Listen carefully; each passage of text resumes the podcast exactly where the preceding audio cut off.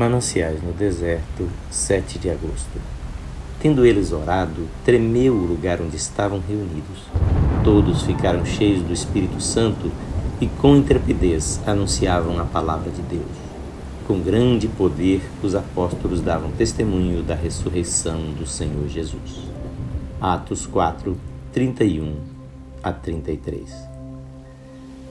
Christmas Evans conta em seu diário que num domingo à tarde, enquanto viajava por uma estrada irma a fim de ir falar numa reunião, Deus lhe mostrou que seu coração estava frio.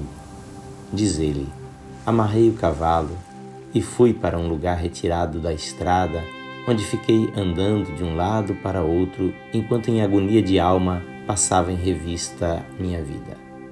Permaneci três horas diante de Deus, em profunda tristeza, até que em dado momento veio sobre mim uma doce consciência do seu perdão e amor.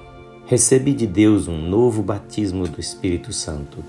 Quando o sol já caminhava para o ocaso, voltei à estrada, tomei o cavalo, montei e dirigi-me para o local da reunião. No dia seguinte, preguei com grande poder a um bom número de pessoas reunidas ao pé de um monte. E foi tal o poder que um despertamento brotou ali e se espalhou por todo o país de Gales.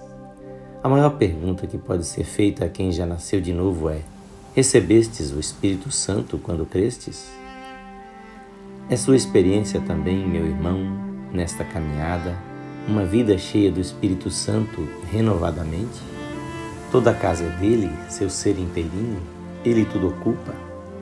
Pois a casa é dele, com o sangue de Cristo toda foi comprada. Toda a plenitude e riquezas de Cristo são da sua igreja são suas e minhas no viver diário, e graça por graça. Fomos mortos nele, nós todos os salvos, e nele ressurretos. Hoje, a vida dele, pelo seu Espírito, é que em nós circula. Vimos como somos, Jesus nos recebe e nos purifica. Tudo lhe trazemos, a carga nos leva e ele nos renova. Como é bom vivermos da vida de Cristo gozando o que é nosso. Enche, pois, Espírito Santo, o meu ser, teu e meu direito.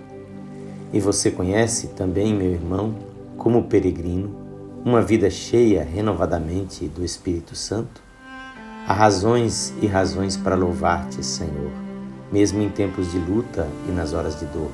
É socorro presente, o teu braço é potente e é constante e fiel teu amor. Que Jesus te abençoe